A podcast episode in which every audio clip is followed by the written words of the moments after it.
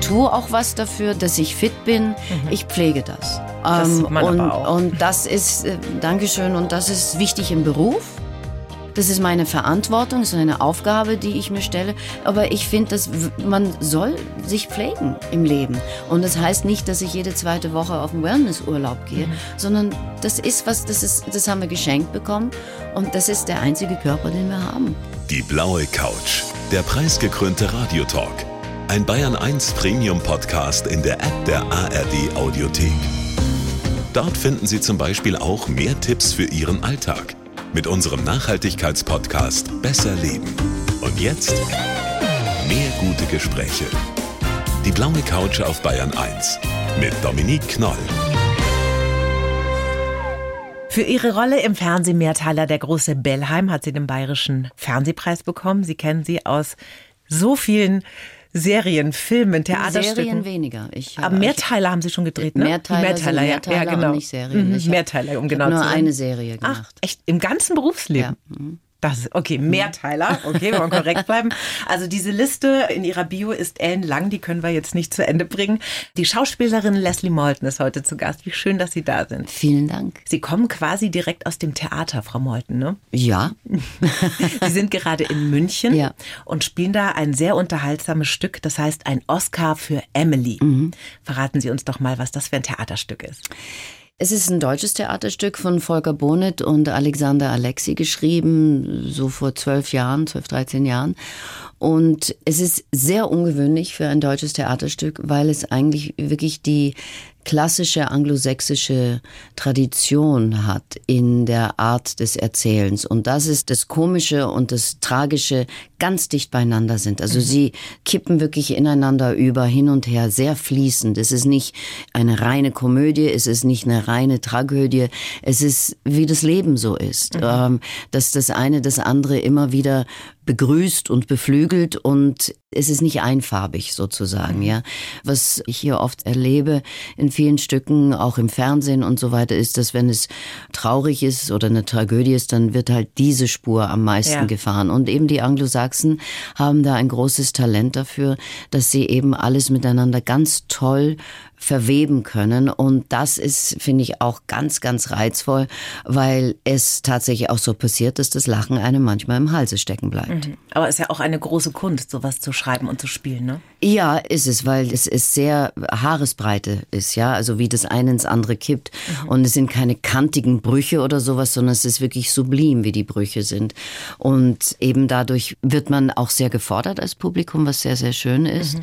Und wir merken es auch an der Reaktion. Also das Publikum geht unglaublich gut mit. Also sie sind an den Stellen, wo so das Interesse, was ist jetzt, was passiert jetzt, oder auch das Traurige oder das Tragische hochkommt, sind sie mucksmäuschenstill. Und wenn auch die lustigen Stellen sind, also wenn es dann plötzlich überkippt in eines, also ganz brillant mhm. geschrieben auch, muss man sagen.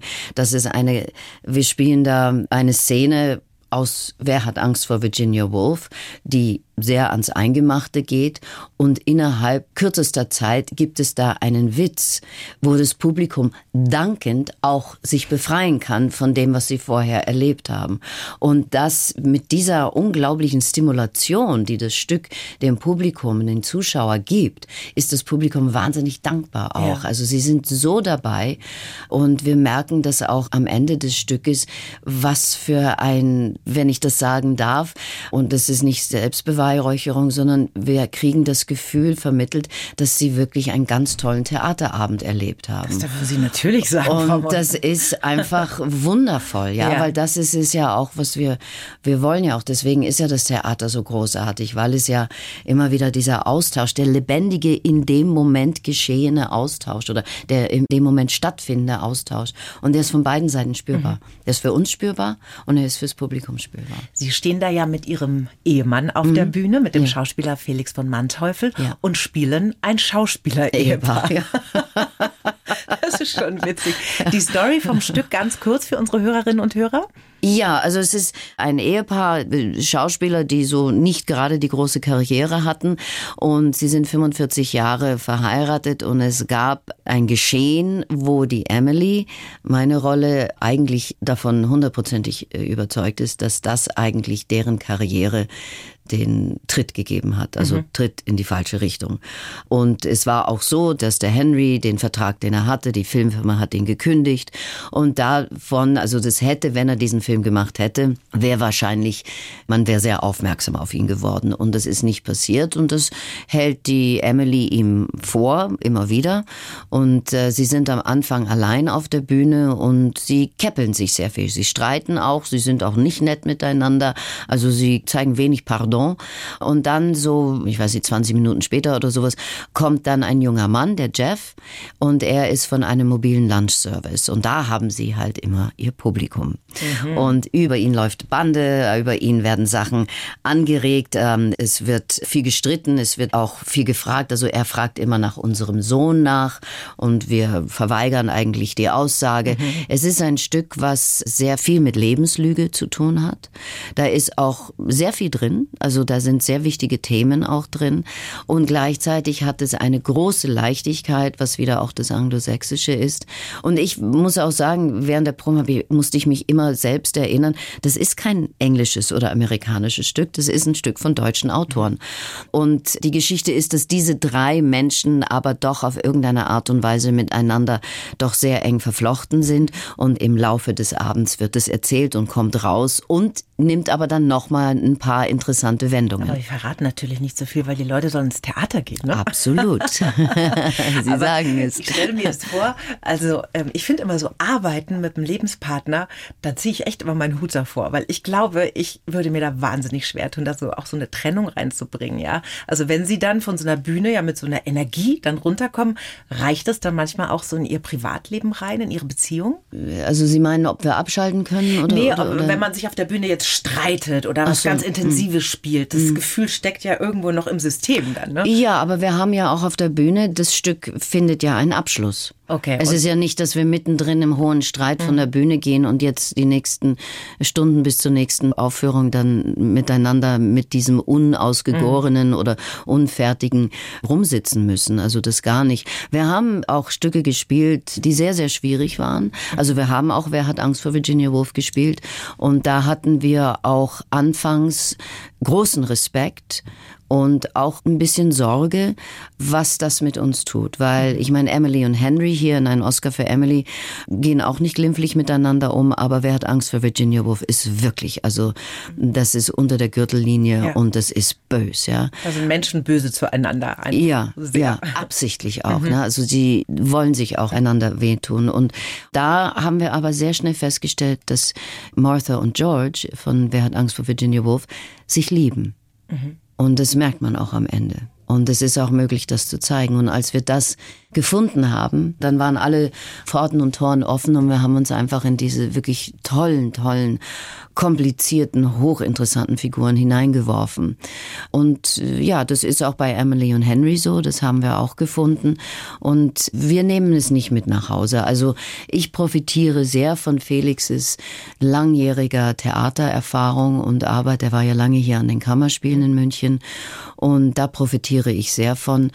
Und äh, wir spielen halt, also ich sage es immer, wir verbinden das Schöne mit dem Schönen. Mhm. Ja, das also ist ja ideal, wenn das so, wenn das so läuft. Ja, Sie macht seit, große Freude, wirklich. Ja, mhm. ja, das ist schön. Sie sind seit 1995 verheiratet. Genau. Und heißen offiziell, jetzt muss ich kurz auf meinen Spickzettel gucken, Leslie Antonia Baronin von Manteuffel. Steht das so in Ihrem Pass? Genanntes Zöge. Oh, auch noch. Steht mhm. das so in Ihrem Pass? Ja. Und unterschreiben Sie auch so? Nein. Also ganz offizielle Sachen natürlich, ja. Aber Autogrammkarten nicht? Nein, da bin ich ja Leslie Morton. da bin ich ja nicht äh, Manteuffel.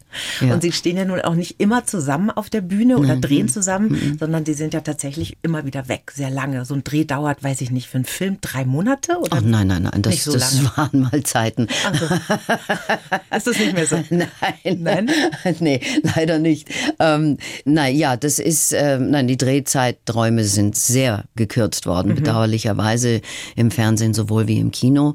Das ist nicht immer zum Besten, weil die täglichen Pensen sehr, sehr hoch sind und das natürlich von allen irrsinnig viel Kraft, Konzentration sowieso, das ist immer dabei, aber Kraft und wirklich, ja, quasi Kraft fast an der falschen Stelle, einfach mhm. Durchstehvermögen. Man muss auch immer abliefern einfach, ja. Erwart mhm. Ja, ich mag das Wort abliefern nicht. Mhm.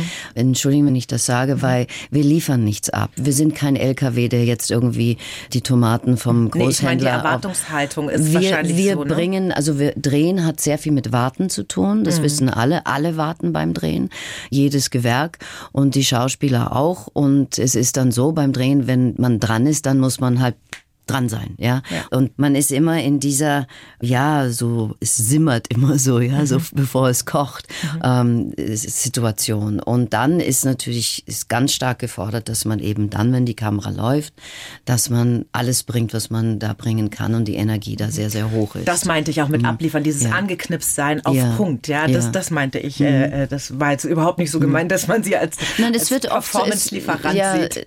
Genau. es wird leider oft so gesehen oder gesagt, ich meine ich jetzt nicht Sie, sondern das jetzt äh, überhaupt nicht, mhm. weil, aber es wird manchmal gesagt und da versteht man den Beruf eigentlich nicht, wenn man mhm. das sagt, mhm. finde ich. Frau Meuthen, wir haben für jeden Gast immer einen Lebenslauf vorbereitet. Ja, davon habe ich gehört. Ja, natürlich bekommen Sie auch einen. Ich reiche Ihnen den mal kurz rüber. Vielen Dank. Dann dürfen Sie ihn mit Ihrer schönen Stimme vorlesen. Leslie Morton liest auch Hörbücher übrigens, habe ich gesehen. Das ist aber kurz. Das Wichtigste haben wir da zusammengefasst. Wir besprechen das noch ganz ausführlich nach. Okay, Wenn ich Sie bitten darf, den Mann Ich soll es vorlesen, ja. ja. Mein Name ist Leslie Malton und ich wollte schon mit 14 Jahren Schauspielerin werden. Mein Aufwachsen war bestimmt von zwei Sprachen, unterschiedlichen Ländern und Städten und meiner Schwester. Meine konsequent inkonsequenten Eltern haben mir eine unbeschwerte Jugend ermöglicht. Früh bin ich auf eigenen Beinen gestanden. Für meine Schwester war ich immer Beschützerin und Übersetzerin. Ihre Erkrankung hat mein Leben geprägt. Menschen darüber aufzuklären ist zu einem meiner Lebensinhalte geworden. Meine Schauspielausbildung bestand im Wesentlichen aus Lernen im Tun. Eine zentrale Figur wurde Klaus Maria Brandauer. Ich liebe Film und die Theaterbühne gleichermaßen und spiele gern mit meinem Mann. Damit deutsche Schauspielerinnen und Schauspieler unter guten Bedingungen arbeiten können, engagiere ich mich. Spielen möchte ich noch ganz lange, denn ich habe das Gefühl, dass ich heute viel mehr zu erzählen habe als früher. Können ja. Sie damit leben? Ja, damit kann ich leben. Das freut uns sehr. und dann wollen wir uns aus diesem Lebenslauf einfach mal ein paar Punkte rausnehmen Gerne. und darüber sprechen. Mhm. Ein besonders bewegendes Kapitel ihres Lebens ist die Beziehung zu ihrer Schwester. Ja. Ihre Schwester Marion, die ist ein knappes Jahr jünger mhm. und die spielt auch in ihrem Leben nach wie vor eine sehr große Rolle. Mit einem Jahr ist ihren Eltern aufgefallen, da stimmt irgendwas nicht mhm. mit unserem Kind. Ne? Die hat dann Dinge, die sie schon konnte, wieder verlernt. Mhm. Und dann ging ja eine ziemliche Odyssee los bei ihnen daheim. Ne? Ja. Ja, meine Schwester hat das Rett Syndrom, also nicht mit Tourette zu mhm. verwechseln, sondern Rett, R-E-T-T. Das ist benannt worden nach Professor Dr. Andreas Rett, ein österreichischer Arzt, der ähm, in den 60er Jahren entdeckt hat, dass da, er war ein Kinderneurologe und entdeckt hat, dass viele Mädchen bei ihm waren und die haben so bestimmte Bewegungen gehabt, so stereotypische Bewegungen, ganz deutlich oder ganz schnell zu sehen ist, so ein Händewringen, Waschbewegungen mit den Händen. Mhm. Und er hat angefangen, das zu studieren und zu beobachten und hat so erste Thesen, Studien dazu aufgeschrieben und auch veröffentlicht. Das ist aber dann versandet und 30 Jahre später haben andere Ärzte, auch hier in Deutschland eben, Dr. Professor Hannefeld, ähm, haben das dann aufgegriffen und sind weitergegangen in der Studie und haben festgestellt, das, was der Professor Rett 30 Jahre früher als erster entdeckt hatte, sind sie mit dem weitergegangen, haben geforscht und haben es dann nach ihm benannt. Und es ist eine spontane Genmutation. Sie betrifft hauptsächlich, also wirklich zu 95 Prozent Mädchen. Die Mädchen kommen völlig normal auf die Welt, die Schwangerschaft verläuft normal und irgendwann zwischen dem fünften und 22. Lebensmonat setzt diese spontane Genmutation ein. Es ist nicht vererbbar, was sehr wichtig zu wissen ist. Und was dann passiert, ist, dass die Entwicklung stehen bleibt, also aufhört, stehen bleibt, bleibt dann eine längere Zeit so auf einem Plateau und dann fängt sie an, regressiv zu werden. Und eigentlich das, was man gelernt hat bis zu diesem Zeitpunkt, geht verloren. Fast alle haben keine Sprache, sie haben alle Stimme, mhm. aber die wenigstens können sprechen und die, die sprechen können, wirklich nur vereinzelte Worte sprechen. Sie verlieren die Fähigkeit über ihre Hände und dann, es ist ja ein Syndrom, das heißt, dass da sehr viele Begleiterkrankungen dabei sind. Epilepsie ist eine Begleitkrankung. Die meisten haben äh, Magenprobleme, also Essstörungen, nicht mit den bekannten Essstörungen, was mhm, leider ja. viele junge Menschen heutzutage haben, ähm, sondern müssen über Magensonde ernährt werden. Haben alle haben Schlafstörungen, Skoliose ist eine ganz große Geschichte, mhm. Spitzfuß und so weiter und so fort. Und ich habe äh, jetzt vor zehn Jahren, glaube ich, war das 2012, ähm, habe ich einen Zeitungsartikel gelesen, wo der Übertitel war, wenn es nicht mehr weitergeht. Das mhm. finde ich ja immer sehr spannend. Was macht man dann? Und plötzlich habe ich im Großen und Ganzen die Biografie meiner Schwester Marion gelesen. Das heißt, erst vor zehn Jahren haben Sie die Krankheit Ihrer Schwester wirklich diagnostiziert bekommen durch diese Entdeckung dann? Durch diese Zeitung, ja. Und dann habe ich dadurch mit Professor Wilken, der in Kassel ist und da das Sozialpädiatrische Zentrum leitet mhm. und führt und eben ein RED-Syndrom-Spezialist ist in Deutschland, der Spezialist überhaupt, habe ich äh, ihn aus diesem Artikel ausfindig gemacht, mit ihm geschrieben und habe dann, er hat mir drei Stunden seiner Zeit geschenkt. Und da war für mich der einschlägige Satz war, er hat gesagt, ja, leider ist es so, dass sehr, sehr viele Kinderärzte und Menschen in der Pädiatrie das nicht erkennen. Sie sagen, ach, die Kleine ist faul, die ist langsam, das wird noch. Und das wurde meinen Eltern Anfang der 60er Jahre gesagt. Und da habe ich gesagt, das kann nicht sein. Das kann nicht sein, dass da nichts passiert ist in all diesen Jahren. Und das war dann der Eintritt und der Anfang. Er hat mich dann mit der Elternhilfe für Kinder mit Rett-Syndrom zusammengebracht und seitdem bin ich Botschafterin für die Elternhilfe. Und dann habe ich auch erfahren, dass es einen Rett-Test gibt. Wir haben meine Schwester diagnostizieren lassen und sie ist Rett-positiv und da war sie 52. Oh und Mann, das kann man immer gar nicht glauben. Sowas, ja, ne? ja. Und wenn man das dann entdeckt im mhm. Erwachsenenalter, ja. gibt es denn da eine Therapie? Nein, das ist wie alle Sachen, ist Früherkennung und das ist auch mein mhm. Anliegen, ist Früherkennung so unermesslich wichtig. Ja. ja, dass man das weiß. Deswegen möchte ich, dass das in das Bewusstsein kommt von, von der Gesellschaft, auch von den Ärzten, von, von den Kinderärzten, weil es wird sehr gerne unter seltene Krankheiten so, mhm. so da weggestupst. Ja, ne? ja. Und es ist nicht. Es ist eins in jeden 10.000 Mädchen, die auf die Welt kommen in Deutschland äh, hat das Rett-Syndrom. Und das ist nicht selten. Dann. Ich habe auch das erste Mal über Sie jetzt davon mhm. erfahren, dass es das gibt. Ich ja. habe das noch nie ja. gehört, nirgendwo ja. vorher. Also das ist schon ein bisschen verrückt. Mhm. Wenn Sie jetzt an Ihre Kindheit zurückdenken äh, mit Ihrer Schwester, sie hatte keine Sprache, keine mhm. Worte, mhm. konnte sich nicht verständlich machen, aber Sie hatten ja eine Methode miteinander zu funken irgendwie. Ne? Wie, wie lief das denn? Ja, ähm, wir sind nur elfeinhalb Monate auseinander. Das heißt, mhm. ich kannte sie nicht anders. Ich bin die Ältere. Und Kinder sind halt so. Die nehmen das, was da ist. Und man weiß ja auch, dass Kinder äh, zum Beispiel, die nicht die gemeinsame Sprache sprechen, sich verständigen können. Also glaube ich, dass es auf dieser Art von Ebene ablief. Und ich habe halt immer gesehen, was, was bei ihr war. Meine Eltern natürlich auch. Mhm. Aber es ging bei mir auf einer anderen Ebene. Und ich konnte sie, ich sage halt oft, dass ich sie so übersetzt habe. Oder ich habe sie gelesen.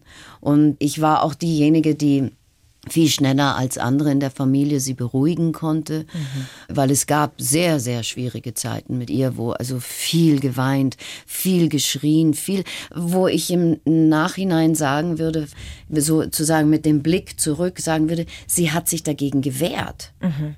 Ja, weil es war ja alles okay. Ja. Und das Hirn ist ja nicht geschädigt, sondern was passiert ist, dass gewisse Sachen durch diese Mutation nicht mehr zu Ende geführt werden. Mhm. Ich beschreibe es immer so als, ich baue eine Brücke von einem Ufer auf das andere und auf halbem Wege habe ich plötzlich geht mir das Material aus, mhm. mein Proviant geht aus ja. und ich kann nichts anderes machen als zurückgehen. Also das ist eine Krankheit, in der man quasi gefangen ist, weil man ja. viel mitbekommt, aber überhaupt nichts äußern kann. Auf jeden Fall in dem Moment, glaube ich, wo, wo das stattfindet. Ja. Also sie erinnert sich an mich, Gott sei Dank, mhm. äh, weil wir sehen uns ja nicht mehr so regelmäßig. Also ich bin einmal mindestens im Jahr drüben. Sie lebt in Kalifornien, ne? Ihre genau, Schwester. Mhm. genau. Aber das ist auf jeden Fall da. Oder es gibt gewisse Lieder, die sie mag äh, und darauf reagiert sie. Sie erkennt auch, wo sie wohnt. Also es ist sehr schwer, das festzulegen, aber sie vergisst auch vieles. Also mhm. sie hat nicht diese Erinnerung, äh, wenn ich jetzt sagen würde, ach, weißt du noch, unser Schlafzimmer in Wien, mhm. das ist, bedeutet ist für weg. sie nichts. Ja. Mhm. mhm. Schwester, glaube ich, bedeutet für sie auch nichts. Also diese Worte. Es geht auf einer anderen Ebene ab. Ja. Und äh, sie weiß, wenn sie mich sieht, mit der ist gut Kirschen essen. Irgendwie ist die gut, die Frau, die da kommt. Kann ich mich dran erinnern. Das ist schön. Wenn Sie jetzt an die Kinder zurückdenken, weil es ist ja ganz oft so, dass die Geschwisterkinder von kranken Kindern mhm. immer das Gefühl haben, sie fallen so ein bisschen runter ne, bei den mhm. Eltern. Mhm. Weil sie nicht den Fokus kriegen. Mhm. Klar, mhm. krankes Kind beansprucht sehr viel ja. Kraft, mhm. Energie, Liebe, Geduld. Hatten Sie das Gefühl auch? Nee, hatte ich nicht. Also, wenn ich es hatte, ist es so tief verborgen und versteckt. Mhm. Also, da müsste man wahrscheinlich archäologisch in mir rumgraben. Aber das habe ich nicht. Es war für mich immer ganz klar, dass meine Schwester Hilfe braucht. Mhm. Und vielleicht, weil wir so dicht im Alter sind, ist es nicht eingetreten. Ja, also ich war elfeinhalb Monate alt, als meine Schwester auf die Welt kam. Also ich hatte meine Eltern wirklich nicht lange nur für mich. Ja, das gab immer nur zu zweit eigentlich ja, in ihrem ja. Bewusstsein. Ja, genau. Mhm. Ja. Liebe Hörerinnen und Hörer, falls Sie da tiefer eintauchen wollen, Sie haben auch ein Buch geschrieben im Jahr 2015, Brief an meine Schwester. Das hat sich toll verkauft damals. Ja, ne? hat es ja. Zusammen mit Roswitha Quartflieg. Ja, wirklich toll. Mhm. Da gab es ganz viele Lesungen und Interviews. Also mhm. dieser Krankheit eine Öffentlichkeit zu verschaffen, das war da einfach ihr großes Ansehen und es ist bis heute noch, ne? Ja, ist es mhm. noch. Und mhm. wenn ich das sagen darf, es ist über Amazon erhältlich. Dürfen Sie sagen. Aber auch in jedem schönen kleinen Buchladen. ja, also die, die, leider nicht, also die besorgen es dann die auch. Besorgen ja. dann, also genau. Also das ist natürlich der allerbeste Weg. Ja. Das ist, wenn Sie in den Buchladen gehen und es bestellen und dann so im Buchladen wieder abholen. Wie geht es Ihrer Schwester denn heute? Ja, also äh, gleichbleibend. Das mhm. ist, ähm, da verändert sich nicht viel, aber sie hat ein sehr glückliches Gemüt. Sie ist sehr positiv in ihrer Welt und äh, auch irgendwie sehr dankbar. Schön. Ja, ist schön, ist sehr schön. Sie haben im Vorgespräch zu dieser Sendung gesagt, meine Schwester war auch ein bisschen der Weg zur darstellenden Kunst mhm. und damit auch zur Schauspielerei. Wie meinen Sie das?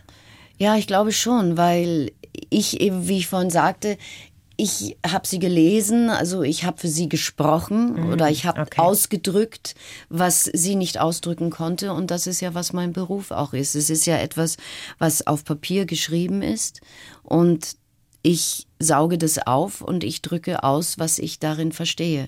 Und das ist mir natürlich sehr viel später. Das ist mir erst bewusst geworden, als ich viel mehr über diese Krankheit nachgedacht habe. Ja. Und was mein Part dann war in dieser Krankheit. Das ist mir nicht mit 14 gekommen oder sowas. Aber mit 14 wollten Sie schon Schauspielerin ja, werden. Das ging ja. sehr früh los, ne? Ja, genau. Mit der kleinen Leslie.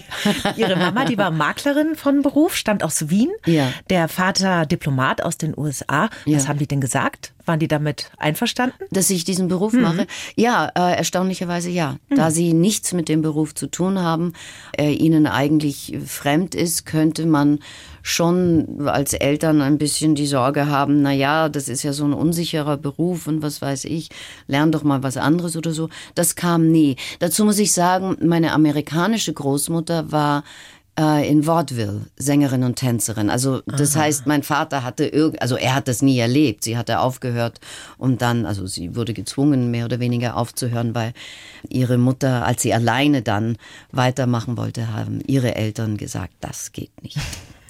ähm, die Zeiten waren einfach anders. Ja. Streng waren sie, die Zeiten. ähm, und also war da vielleicht irgendeine Form von Verständnis.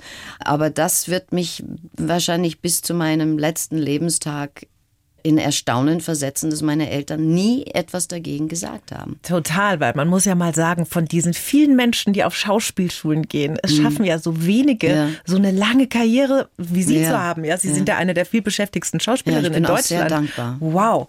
Und das klappt ja meistens eher nicht, muss man mal ganz ehrlich sagen. Ne? Also ja. Ja, ich, es ist es ist auch wirklich äh, bei Gott nicht, dass ich mich darauf ausruhe. Mhm. Also ich bin nach wie vor werde ich nervös, wenn ich nicht weiß, wann das nächste Projekt kommt. Also mhm. das, da ist in diesem Beruf auch mit wirklich erfreulicherweise diese lange Strecke, die ich Ihnen schon ausüben darf, äh, ist keine Sicherheit gegeben. Mhm.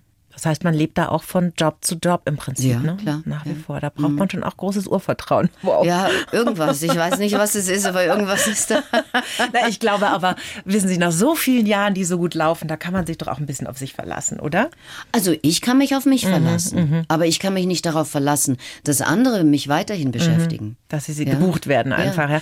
Ich meine, es ist ja auch, Entschuldigung, es ist ja, auch ein großer Kampf und da sind wir äh, vom BFFS, äh, das ist der Verband der, der Schauspieler in Deutschland, da bin ich im Vorstand und da sind jetzt auch viele, viele Bewegungen und ähm, Aktionen auch von vielen anderen Kollegen, um einfach darauf aufmerksam zu machen, dass die Frau über 40 viel zu erzählen hat. Das hab ich- haben sie ja auch in meiner Vita geschrieben. ne? Das- genau. Das ja, und es ist ganz, ganz wichtig. Es gibt 21 Millionen Frauen in Deutschland sind über 50. 21 Millionen, das ist ein Viertel der Gesellschaft. Verrückt, ja. Ja? ja. Warum soll man die einfach auslassen? Wir müssen Geschichten erzählen für Menschen, die sich auch erkennen. Die, ja, Das- also die ja. Prinzessin ist natürlich schön, das zu spielen, aber da gibt's zwei in Ja. Deutschland vielleicht. Genau. Man muss ja. sich irgendwo wiederfinden in Ja. den ganzen Filmen und Serien und Theaterstücken. Da haben Sie vollkommen recht. Viele äh, Schauspielerinnen, die jetzt über 40 sind, klagen da ja darüber, dass sie nicht mehr besetzt werden. Sie haben da gar kein Problem, ne? Also ich glaube, es hat vielleicht auch damit zu tun, dass ich etwas breiter aufgestellt bin. Ich spiele Theater, ich darf Hörbücher machen. Mein Mann und ich, also Felix und ich, haben auch eigene Projekte, die wir machen. Und ähm, ja, ich habe immer schon das andere gesucht. Und vielleicht, äh, vielleicht ist jetzt so, dass ich das, äh, das kommt jetzt ein bisschen zurück. Ich ernte da ein bisschen was vielleicht. Ich weiß es nicht. Also ich, ich hoffe es. Also ich habe in den letzten Jahren habe ich wirklich unwahrscheinlich reiche Rollen spielen dürfen. Ja, reiche Menschen. Und ich meine das nicht finanziell, sondern ich meine von ihrem Inneren, von ihrer Komplexität, von ihrem inneren Aufgewühltsein und so. Also Menschen, ja. Und nicht jetzt Verkäuferin oder Oma oder Ja, sowas, ja, ja. ja. Und wenn irgend sowas steht, Mutter von, dann sage ich, die Frau hat einen Namen. Ich will wissen, wie die Frau heißt. Sehr gut. Sie setzen sich ein für die Rechte von Schauspielerinnen und Schauspielern und achten auch darauf, also ich habe das erste Mal dieses Wort gehört, Intimacy Coordination, Ja. oder? Intimacy ich, Coordinator, ja. Ich wusste genau. nicht, dass es sowas gibt. Das sind Ja. Menschen, die achten darauf, dass bei einem Filmdreh, Bei alle, aller Arbeit, ja. bei aller Arbeit, wenn man miteinander schauspielert, äh, keine Grenzen überschritten werden, bei Liebesszenen dann zum Beispiel, oder? Also es ist so, es ist ähm, entwickelt worden schon vor längerer Zeit in den USA durch Stuntfrauen. Und es ist äh, eine unglaublich tolle Arbeit und es ist eine hervorragende Choreografie in diesen Szenen, die wir spielen müssen. Also ob es auf der Bühne ist, ob es auch in, äh, also klar vorm Film, vor der Kamera ist. Und was es ist, ist ganz ähnlich eigentlich wie ein Stunt. Das in dem Moment, wo eine Ohrfeige irgendwie gemacht werden muss, dann kommen dann die tollen Stunt-Leute ran und es wird dann gearbeitet und so. Aber hat man eine Liebesszene, hat man eine, vielleicht eine Vergewaltigung, hat man eine Liebesszene, die Gewalt tätig wird und, und, und. Diese Sache, da ist niemand da. Und auch viele Menschen in der Regie sind damit überfordert. Ich habe es auch erlebt von Regisseuren, wo ich Liebesszenen spielen mussten, die gesagt haben, ach, das macht ihr. Ohne Anleitung, einfach los. Ja. Oh Ja. Gott. Oh Ähm, Gott. und es geht ganz leicht, dass man auch versehentlich über Grenzen geht. Ja. Ich will gar nicht sagen, dass das absichtlich ist, sondern versehentlich, weil unsere Arbeit ist ja auch so wahrhaftig wie möglich zu sein. Und in dieser Wahrhaftigkeit nehmen wir eine Szene, die gewalttätig wird äh, oder die in Gewalt ausartet, dann ist ja plötzlich, was weiß ich, dann reißt man vielleicht ein bisschen mehr an dem Rock oder so, ja. Und dann ist mehr zu sehen, als man vielleicht abgesprochen hat. Ja. Aber man hört nicht auf, weil man ja im Spiel ist und man will es halt so wahrhaftig wie möglich machen. Wir haben mit vielen Menschen gesprochen und auch die, die Damen, und es sind nicht nur Frauen, die das äh, ausbilden und unterrichten und anbieten, haben mit Männern gesprochen, auch die Jahre später, also 30 Jahre später gesagt haben, ich hatte damals eine Szene mit einer Frau, die geht mir heute noch nach. Ich bin davon nicht frei. Ich habe mich nicht davon lösen können, mhm. weil das, wir sind zu weit gegangen. Mhm. Und wir müssen uns auch schützen. Und es geht bei Gott nicht darum, nicht falsch zu verstehen, dass man jetzt auch, wenn es emotionale Szenen gibt, dass man da jemand daneben hat, der einem die Hand streicht und sagt, ei, ei. Nein, darum geht es nicht. Ja, es ja. geht darum, eine Sicherheit zu haben und alle Kollegen, die das jetzt erfahren haben, diese Arbeit, äh, als Schauspieler für eine Szene, haben alle durch die Bank gesagt, ich fühle mich freier im Ausdruck. Na klar, weil wenn vorher Grenzen festgelegt werden, dann kann man es ein bisschen besser laufen lassen. Ja, ne? man sagt, man, es ist ja auch jetzt ganz rudimentär, es geht viel mhm. weiter als was mhm. ich jetzt sage, aber ich fasse sie als an. Wir mhm. haben eine, eine Liebesszene sagen wir mhm. zusammen und ich frage in der Erarbeitung des Ganzen, mhm. darf ich meine Hand auf ihre Schulter legen? Sonst ja ist okay. Darf ich ein bisschen weiter runter Richtung Herz? Ja, das geht. Darf ich die Brust? Nee, das ist mir jetzt unangenehm. Und dann, dann weiß, weiß ich das ja, ja. und dann baut man eine Choreografie darum, dass die Person nicht jetzt in einem hat mich doch da angefasst und mhm. jetzt spiele ich was anderes, weil ich will nicht und so weiter, baut man eine Choreografie da drumherum, dass genau das, was man zusammen mit der Regie mhm. erzählen möchte in der Szene, erzählt wird. Mhm, mhm. In Ihrem Engagement geht es ja auch ganz viel um die gleiche Bezahlung von mhm. Schauspielerinnen und Schauspielern. Das heißt, diesen berühmten Pay Gap, den gibt es da auch. Ja. Ja. Woran liegt das? Warum verkaufen sich Frauen schlechter oder was ist der, die das Frauen Problem? verkaufen sich nicht schlechter. Nee? Nein, die Frauen verkaufen, um Gottes Willen.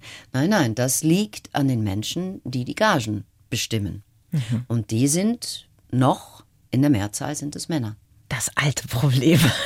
Ich frage nur so, weil, also ich selber habe mal einen Job angeboten bekommen und habe dann gesagt, oh nein, diese Fußabdrücke sind mir zu groß, das traue ich mir nicht zu. Mhm. Und dann wurde mir jemand vor die Nase gesetzt für diesen Job, der eine Vollkatastrophe war, mhm. der sich komplett selbst überschätzt hat. Also ich habe immer das Gefühl, Männer neigen da ein bisschen eher zur Selbstüberschätzung und Frauen die sehen sich gar nicht oft so in ihrer Kraft und trauen sich zu wenig zu. Also das habe ich schon auch ein bisschen gemacht, so die Erfahrung mhm. bei meinen Freundinnen.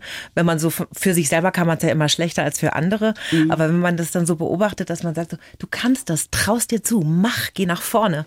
Ich glaube, das oh, fehlt Frauen schon manchmal noch ein bisschen. Oder? Also ich glaube schon, dass äh, das natürlich auch schon in der Kindheit beginnt, was man von den Eltern mitbekommt. Ich habe das Gefühl, dass die jungen Frauen heute sagen wir mal jetzt so 20, 25 so, oder von 18 bis 25, einfach mal um es ein bisschen einzugrenzen, viel selbstbewusster sind. Mhm. Die, die, gehen natürlich durch die gleichen, äh, die, die Skala, die Palette, der, der, Regenbogen der Farben, der Emotionen und Gefühle wie alle anderen, ganz klar. Aber ich glaube, dass sie ein stärkeres Selbstbewusstsein mitbekommen haben, schon von zu Hause aus. Ich habe das für mich entdeckt ganz deutlich, als die Mauer fiel und ich mit Kolleginnen aus der DDR zusammenkam. Weil da war die Arbeit, es war Mann, die waren auf dem gleichen Komplett Level. gleich, ja. Ja, mhm. und auch der Umgang miteinander, wo wir hier vielleicht in der Schauspielerei zum Kollegen sagen, ich will dir jetzt nicht zu nahe treten, aber also ich will dir auch nicht sagen, was du machen musst, aber könntest du vielleicht oder können wir darüber reden, wie wir diesen Satz, ja? Und ich habe erlebt von, von meinen Kolleginnen aus den neuen Bundesländern, du, ähm, machst es mal anders bitte? Das funktioniert jetzt nicht für mich. Ja, und dann wird darüber geredet, wieso, wieso, dann wird, aber man begegnet sich einfach auf Augenhöhe. Mhm. Und das, glaube ich, ist eine Erziehungssache. Wie gesagt, ich glaube, das ist ja über 30 Jahre her. Scheint 30 scheint heute irgendwie so eine magische Zahl zu sein. Ich habe ja. jetzt hab zum dritten Mal 30 gesagt. das ist ja lustig. Ähm, und dass dieses Selbstbewusstsein in den jüngeren Frauen äh, jetzt mehr heranwächst und bewusster ist.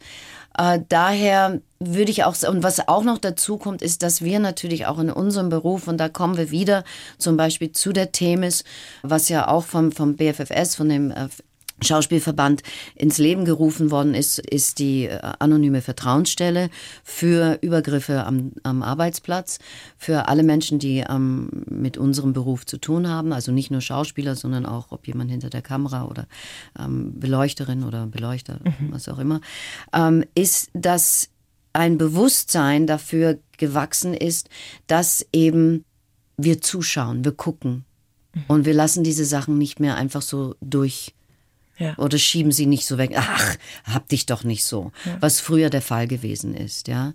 Und das ist sehr, sehr wichtig. Und ich glaube, das Bewusstsein, dass es diese Stellen gibt, dass Menschen sich äußern und aussprechen, was passiert, ist auch für viele Menschen, die vielleicht Täter wären, ein Hinderungsgrund. Absolut. Da werden sie vorsichtiger. glaub und ich auch, das ja. ist wichtig. Ja. Und es ist selbstverständlich. Die Schauspielerinnen leisten dieselbe Arbeit wie die Schauspieler.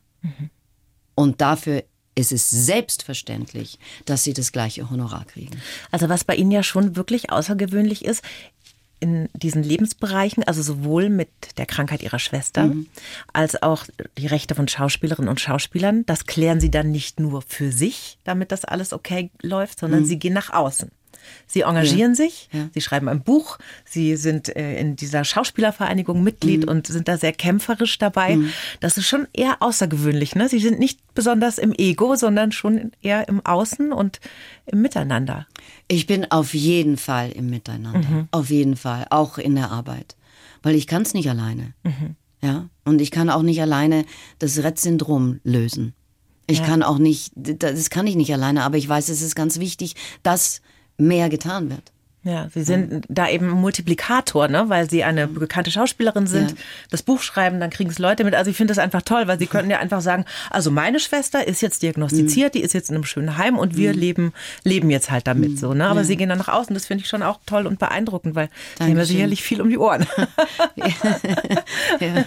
Jetzt stöbern wir noch mal ganz kurz ein bisschen in Ihrer Biografie. Mhm. Sie sind ja viel rumgekommen, rumgezogen. Unter anderem haben Sie auch in den USA gelebt. Ja. Wie lange denn eigentlich insgesamt? Ja, insgesamt auf zwei Male aufgeteilt, fünf Jahre. Fünf Jahre. Und Mhm. Sie sind zweisprachig auch aufgewachsen und haben Sie auch schon in englischsprachigen Produktionen mitgespielt, ne? Ja, ja. Also das heißt Zu Englisch, wenige, aber aber Englisch so gut wie Deutsch. ja, ja. Oh, das ist sehr beeindruckend. Ja, okay. ja, ich bin absolut bilingual. Mein Englisch wird so ein bisschen vernachlässigt, weil ich ja wirklich 99,8 Prozent der Zeit Deutsch spreche. Mhm. Aber das geht ganz schnell. wie oft sind Sie denn jetzt noch in den USA? Ist es nur immer zu besuchen bei Ihrer Schwester oder Mhm. haben Sie da auch noch andere Familie? Nein, ich komme aus einer sehr, sehr kleinen Familie und es sind nur noch meine Mutter und meine Schwester dort. Und ich versuche so jede neun Monate rüber zu fliegen. Und dann auch ein bisschen Zeit nehmen und Ja, also es ist unterschiedlich. Es ist jetzt so, dass meine Mutter seit ein paar Jahren eine Altersdemenz hat und es auch wichtig ist, dass ich immer wieder rüberkomme, weil sie lebt erfreulicherweise noch zu Hause, da hat sie Hilfe und es ist auch es ist wichtig, da auch ähm, immer wieder mal zu sein und nach dem Rechten, obwohl wirklich alles, ich, ich bin so gesegnet ähm, mit der Hilfe, die wir haben. Ich, könnte son ich könnte es sonst nicht machen, wenn diese wunderbaren Menschen nicht bei meiner Mutter wären. Dann müsste ich rüberziehen oder hätte meine Mutter, was, was nicht gegangen wäre.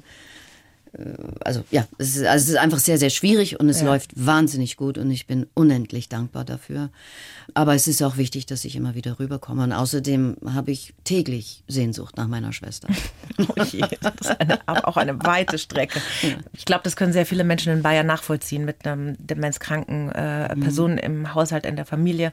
Mein Papa hatte auch Demenz. Ja. Mhm. Ähm, der ist letztes Jahr leider verstorben dann. Aber das ist einfach wirklich ein Leben, das kann man sich gar nicht vorstellen, äh, wie das alles auf den Kopf stellt. Und wenn Ja. man da Hilfe hat, Mhm. Menschen, die sich damit auskennen, die sagen, wir kümmern uns und ein bisschen unterstützen, das ist einfach ein großer Segen, Ja, wenn man das ja, hat. Das kann ich sehr gut nachvollziehen. Jetzt sind Sie ja schon sehr lange im Business. Ich bin Anfang 50. Sie sind ein paar Jahre älter. Ich bin 64. Das finde ich super, dass Sie Ihr Alter sagen. Ich traue mich immer gar nicht, weil, weil viele Frauen da so ein Tänzchen machen. Ne? Aber ja, ähm, ist es denn für Sie ein Thema alt werden? Weil ich finde es immer ganz fürchterlich, wenn man als Frau gesagt bekommt, also für dein Alter, ne, siehst du ja Bombe aus. das ist Satz, also wie, wie geht's Ihnen da? Ähm, also ich merke schon, dass Licht sehr wichtig ist. Geben Sie mal einen Tipp, hell von vorne, oder muss es sein? Ja, von vorne, nicht von oben. es Ah, ist ja okay. fast jedes Hotelzimmer, fast jedes Badezimmer, wo man hingeht, hat man Licht von oben. Ah, ja, das okay. ist ja das Allerschlimmste. Ich verstehe dann sie hochdesignt und teuer und was weiß ich, Licht von oben. ja, das ist nicht freundlich. Und äh, ja, was, äh, ich, ich, ich, es ist, wie es ist, ne? Es ist, wie es ist, ja. Ich meine, ich tue auch was dafür, dass, dass ich fit bin. Ich habe eine gute Konstitution, das ist mir in die Wiege gelegt worden. Ja. Das nehme ich nicht für selbstverständlich. Mhm. Ich pflege das. Ja, das ähm, sieht man und, aber auch. Und das ist, äh, Dankeschön, und das ist, ich finde, das ist auch egal. Es ist wichtig im Beruf. Mhm. Das ist meine Verantwortung, das ist eine Aufgabe, die ich mir stelle. Aber ich finde, dass man soll sich pflegen im Leben. Und das heißt nicht, dass ich jede zweite Woche auf den Wellnessurlaub gehe, mhm. sondern das ist was, das ist, das haben wir geschenkt bekommen. Und das ist der einzige Körper, den wir haben. Total. Ich sage auch immer, das Gefäß instand halten und pflegen. Ja, das ist genau. einfach auch schon eine Aufgabe, die dazugehört zum ja. Leben. Ne? Also wie meine Mutter mal sagte, fällt mir gerade ein. Sie hatte, ja, mein Vater hat ihr als Auto ein Sunbeam geschenkt. Und da ist sie mal zur Reparatur gefahren und hat gesagt, ja, außen hui und innen pfui. zum Auto, nicht zu meiner, ja, nicht zu meiner Mutter. Aber ich meine, das ist es, ja. Man ist eine gewisse Zeit, mhm. ist man vielleicht hui, aber dann muss man das Innere auch pflegen, damit Absolut. es nicht zum Pfui. Jetzt haben Sie uns ja gerade schon verraten, dass Sie 64 sind. Das ist ja nun mal ein Alter, wo viele Menschen dann so langsam beruflich wo sich's ausschleicht, sage ich mal, und mhm. man so drüber nachdenkt, wie geht das weiter im Ruhestand. Denken Sie auch daran oder sagen Sie, ich mache das? Den, nee, mit meinem Beruf Rücken denkt man, na, na, na, na, na, na, nee, nee. Mein Beruf erfreulicherweise kann wirklich so weit gehen, solange das Hirn mitmacht. Ne? Mhm. Also natürlich ist das also ich möchte jetzt nicht unbedingt auf der Bühne sterben. das würde ich auch nicht unbedingt das Publikum antun wollen oder meinen Kollegen. Aber im Prinzip, Sie wissen, was ich damit ja, meine. Natürlich. Ich möchte es machen, bis ich tatsächlich nicht mehr kann. Ja, ja. Weil es einfach, es macht mich glücklich und ich merke, dass ich auch andere Menschen damit glücklich machen kann. Mhm. Ja, und das ist eine Ehre und das macht mich wiederum auch glücklich. Ja, das ist, ich habe das vielleicht auch von meiner Schwester. Es war ja immer darum, meine Schwester glücklich zu machen, dass sie glücklich ist, dass sie heiter ist, dass sie lacht, dass sie nicht weint, ja. Und das würde ich sagen, ist auf jeden Fall ein ganz, ganz starker Charakterzug in mir. Ja. Und dann gibt es jeden Abend eine ganz kleine Endorphindusche auf der Bühne, oder? Ich meine, deshalb sehen Sie so strahlend aus. Man muss mal sagen, Frau Molten sitzt mir gegenüber, ja jetzt ohne tolles Licht. Hier kommt es auch von oben, sehe ich auch von gerade. Aber da sitzt jetzt keine Frau, deren Stirn spannt wie eine Plastiktüte vor Botox oder so. Also ist schon beeindruckend. Glückwunsch.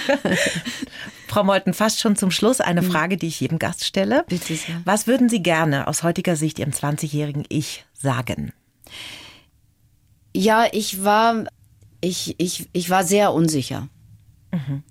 und habe bestimmt einiges gemacht, um zu gefallen, mhm. weil ich Angst hatte, dass ich nicht gefallen würde oder dass äh, man mich beiseite schiebt. Ja. Und das würde ich mir gerne geraten haben. Dass es ist schwer, man sagt ja, bleib bei dir, trau dir selbst und so weiter. Ne? Das ist sehr schwer, aber es ist richtig. Absolut. Und ich hoffe immer, dass jetzt auch Frauen um die 20 zuhören, ja, mhm. und sich diese Dinge dann so ein bisschen ja. zu Herzen nehmen, weil kann man ja schon vielleicht ein bisschen was mitnehmen für sich ja. selbst auch. Ja.